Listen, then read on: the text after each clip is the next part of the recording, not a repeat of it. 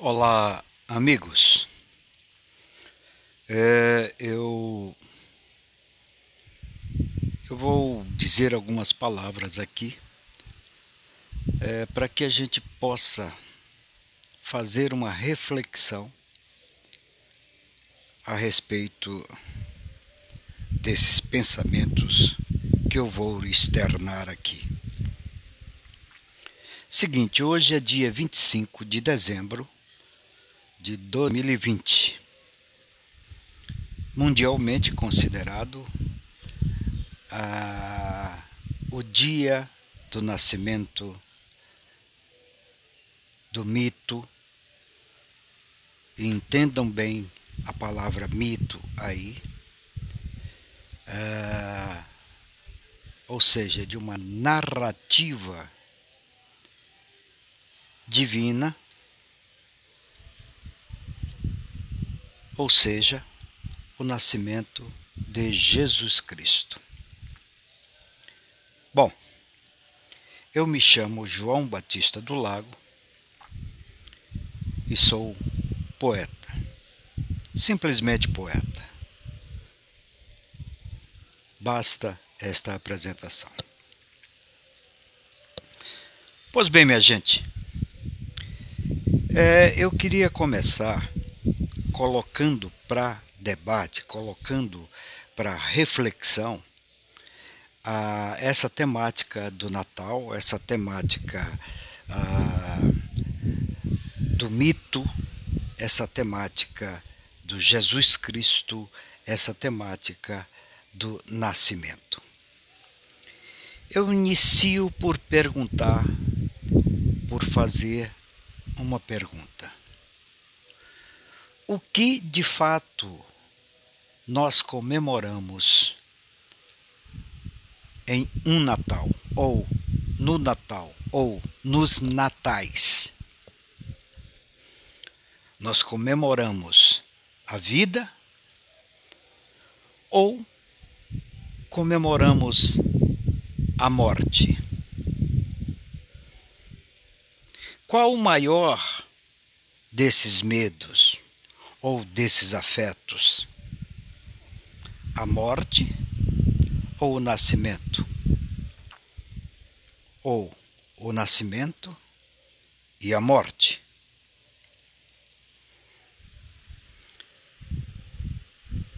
Aos meus olhos,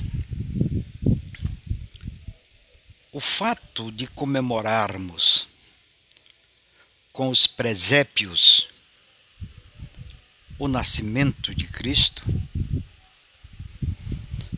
de fato nós estamos comemorando a morte do Cristo. É paradoxal isso que eu estou falando, mas se você interior, interiorizar mais um pouco esta reflexão, você vai perceber exatamente que o que nós comemoramos não é o nascimento do Cristo. O que está mais presente em nós é a morte, a morte do Cristo.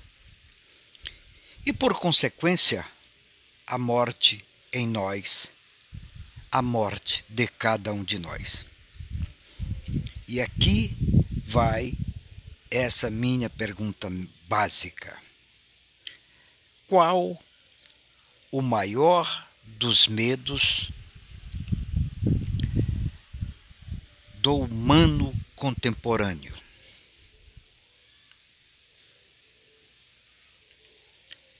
Eu diria que o maior dos medos do humano contemporâneo é exatamente a morte. E por que eu penso desta maneira? Porque entre o nascimento e a morte, a morte significa exatamente a fim, o fim, né, do tempo de uma experienciação de vida, um tempo em que eu pude exteriorizar a minha potência, o meu potencial, a minha vontade de vida, a minha vontade de existir, a minha vontade de viver. Mas isso acontece em todos nós? Não. Evidentemente que não. Há pessoas que passam por esse período, né, por essa existência, por essa temporalidade, sem jamais pensar ou perceber esta questão. Por incrível que pareça,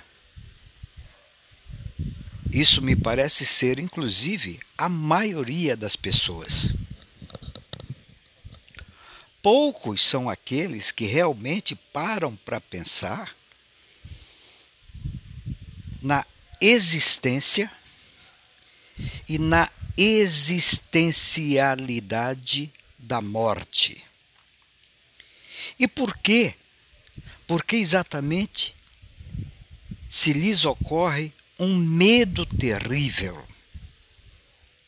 O medo de morrer, porque é a única certeza que existe em cada ser humano. É saber que um dia vai desaparecer é saber que um dia vai morrer, é saber que um dia vai deixar de existir, é saber que nesse tempo, nessa temporalidade da sua existência, ele não será mais nenhuma potência de vida, nenhuma vontade de vida. E ele tem medo dessa finitude. E em razão disso, esse humano, ele praticamente não discute isso. Né? Ele tenta se eternizar, inclusive nessa questão do Natal. E aqui eu trago, eu trago alguma coisa é, é, é, é, do Nietzsche, né? Quer dizer, nessa, nessa visão transcendente de achar que existe um mundo fora da existência, no mundo e do mundo. O que na verdade existe em nós corpo, mente, natureza. O que eu quero dizer com isso? E aqui eu lembro um pouco o nosso Baruch Spinoza que diz que Deus é natureza. Natureza é Deus. Sendo Deus a natureza, sendo a natureza Deus, e sendo eu parte dessa natureza,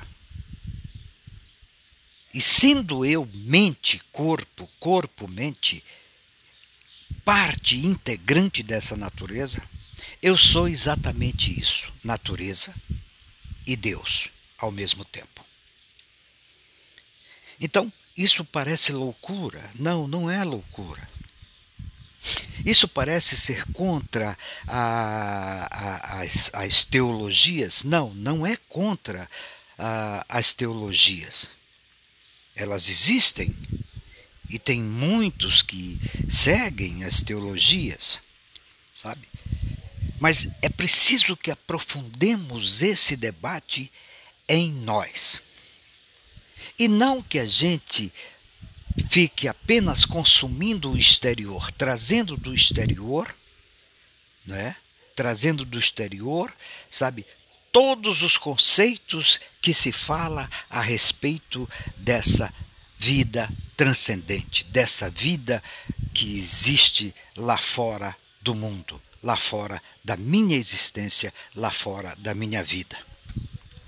O que eu quero dizer com isso é que o que há em mim E ouso dizer, o que há no ser, o que há no ser humano é apenas isto que existe em mim e em nós aqui e agora. A minha existência. Ora, se eu tomo consciência disso, o que, que me resta? Me resta, ah, em vez de, de absorver toda essa exterioridade, é eu tentar burilar, é eu tentar cultivar o meu interior. E a partir do cultivo que eu faço, ou seja, a partir desta minha cultura, a partir do cultivo da minha lavoura interior, mais uma vez, a partir desta minha cultura interna, e a mais interna possível, onde não existe um fundo porque quando eu imagino que chego num determinado fundo, abre-se um outro campo de fundo.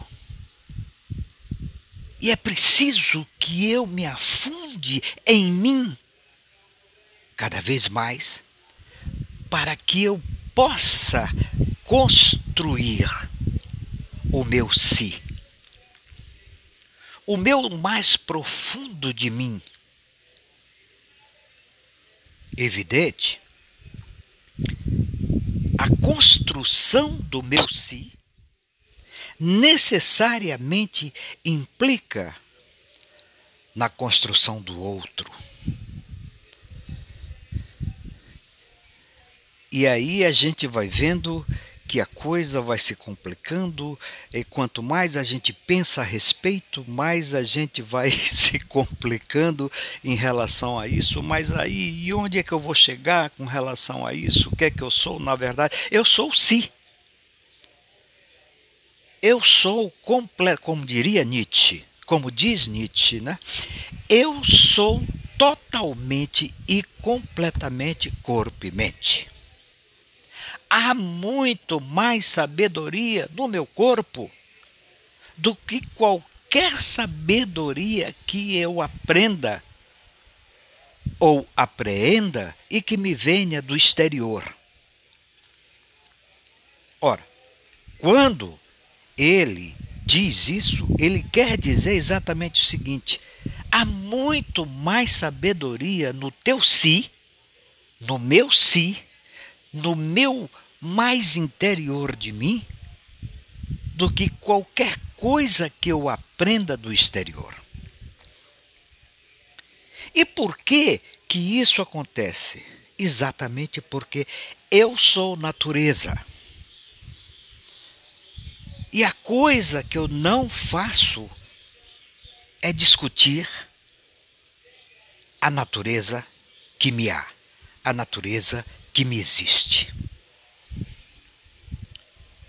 Eu não estou fora da natureza, eu sou a natureza. Ora, sendo a natureza, que é a única coisa, que é a única vida, que é única, que é o único existir, eu sou o que se poderia, ah, utilizando agora essa o mito, a narrativa mitológica, eu sou Deus. Então, eu sendo Deus, eu sou potência. E é aí que a gente briga com a gente mesmo, porque nós fomos, nós fomos internalizados numa aprendizagem imposta a partir da exterioridade. Vamos tentar ah, ver rapidamente, de forma muito sucinta, uh, o que, que eu quero dizer com isso. Veja bem, quando nós nascemos, nós somos totalmente dependentes. E nós somos julgados, nós somos vestidos, nós somos banhados, nós somos alimentados, tudo a partir de um campo de exterioridade. Imediatamente, a gente cresce um pouquinho mais. Aí chegamos logo no início de nossas vidas, chegamos ao campo da religiosidade. Nós somos plantados, veja bem o que eu estou dizendo. Nós somos plantados, isto é, nós somos cultivados a partir do exterior dentro de uma religiosidade, dentro de um processo teológico, dentro de uma narrativa mitológica, dentro de um campo do sagrado e, por consequência, do profano. A partir dessa exterioridade, são plantadas, plantados em, em nossa lavoura, ou seja, utilizando essa metáfora da lavoura, é? em nosso corpo e nossa mente, sabe, erros, pecados, vicissitudes, enfim, uma série de coisas. Então nós somos construídos não é, a partir dessa exterioridade. Saindo daí, imediatamente nós vamos alcançar o campo ah, da primeira educação. E aí também nós somos condicionados nós somos condicionados pelo exterior. É, é o segundo momento em que nós somos afetados, não é? a nossa interioridade é afetada, é recalcada, é praticamente eliminada né, para receber tudo que vem do exterior. Uma das primeiras palavras que nós começamos a aprender é, é, na primeira infância, quando estamos lá no pré, do pré, do pré, do pré da educação, de uma educação qualquer, e que nos é imposto a partir dessa exterioridade, sabe? É a palavra não. Se vocês perceberem, se vocês prestarem bem atenção, vocês vão perceber que o que se diz não para uma criança é algo absurdo. Eu vou traçar, fazer um paralelo aqui. De 100 palavras que dizemos para uma criança, 99 são não. É o não. Não faça isso, não faça aquilo, não faça aquilo outro. Não, você não pode pegar isso. Não, larga isso. Larga aquilo, menino, você não pode. Não, esse brinquedo não é seu. Esse brinquedo é dessa criança tal. Não, você não pode correr. Não, você não pode. Olha, você vai cair. Não faça. Enfim, construção do não é, é, é um negócio imenso. O sim, que seria, no caso, na minha opinião, a construção do si, a construção desse eu mais íntimo de mim mesmo, a construção dessa minha natureza interna e eterna praticamente é eliminada.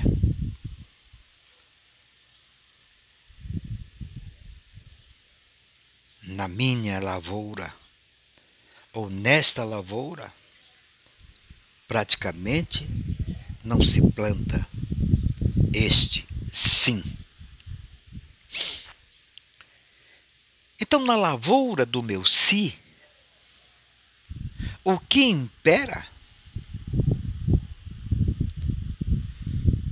ou seja, o imperativo categórico, segundo Kant, é o não.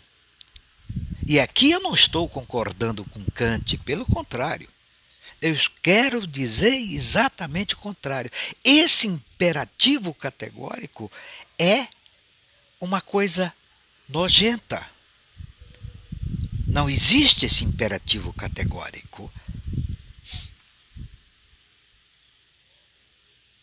E ele se faz porque há um processo, e aí vem a questão que eu estou falando sempre, sabe, levando sempre para a lavoura, para a questão do cultivo, porque cultivo vem de uma palavra chamada culture, um termo latino, ah, no grego seria paideia, mais ou menos parecido paideia, porque não existe paideia, não tem uma, uma tradução literal. Mas no latim tem a cultura, né? que vem de cultivo, de cultivar. Então, nós temos, nós, em nós é plantada essa cultura da negação. Então, vem desde cedo. Mas vamos um pouco mais adiante. Aí atingimos sabe, vamos dizer, no nosso processo educacional, a nossa fase de estudar a, a, a, o, o, primário, por exemplo. É, vou falar de um ponto de vista de uma, de, uma, de uma nomenclatura mais antiga, até, para que todo mundo possa entender claramente. Do primário, o secundário, né? É, o primário, sabe, e nós recebemos mais ainda toda a carga de negação. Vamos para o secundário. Isso aumenta ainda mais. Aumenta cada vez mais essa carga de negação. Nós, a escola, a escola eu estou falando aqui de uma forma muito genérica, tá? E quero chamar a atenção e quero dizer desde logo que não sou educador, não sou especialista em educação. E se estiver errado, que me perdoem os experts, né? Os que têm expertise nessa área, né? Mas eu falo a partir de uma opinião observacional muito minha, muito minha, tá?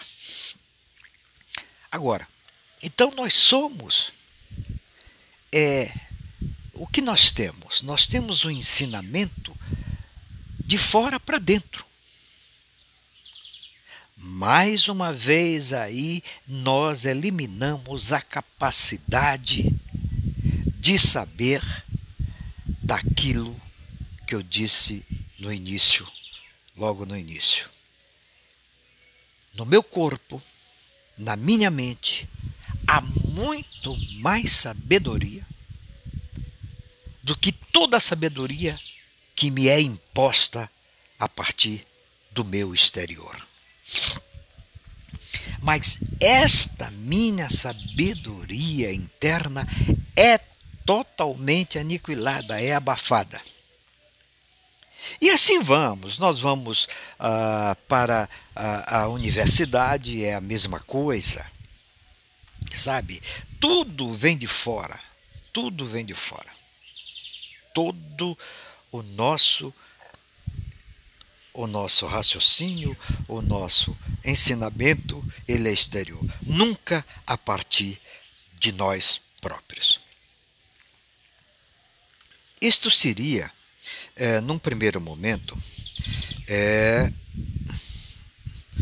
o primeiro debate que eu deixo aqui para gente, a gente fazer. Porque a partir daí eu entro também numa segunda, numa segunda questão, né? Lembrando sempre que aqui eu quero lembrar o dia de hoje, que é o dia 25 de dezembro, que é o dia do nascimento de Cristo, e que eu digo que discute-se muito mais a morte do que o nascimento. E portanto, quando eu falei tudo isso até aqui agora, o que que nós fizemos foi matar Vou repetir. Foi matar o si que existe em cada um de nós.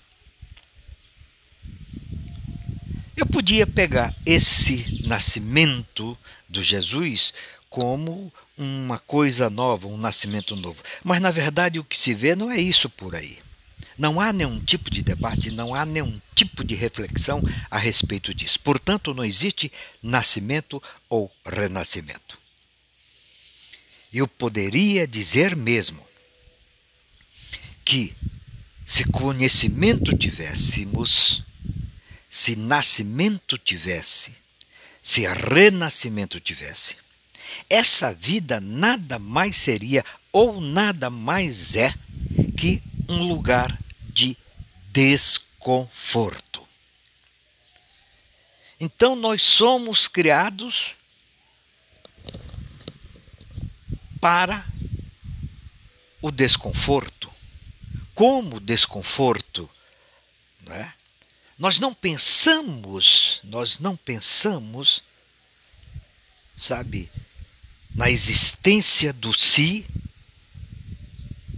como uma onda de conforto. Nós não surfamos na onda do conforto.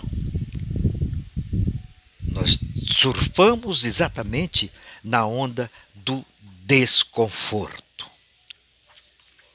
Então, é, a partir daí, passamos a ser seres angustiados, seres ansiosos, seres depressivos. E pior,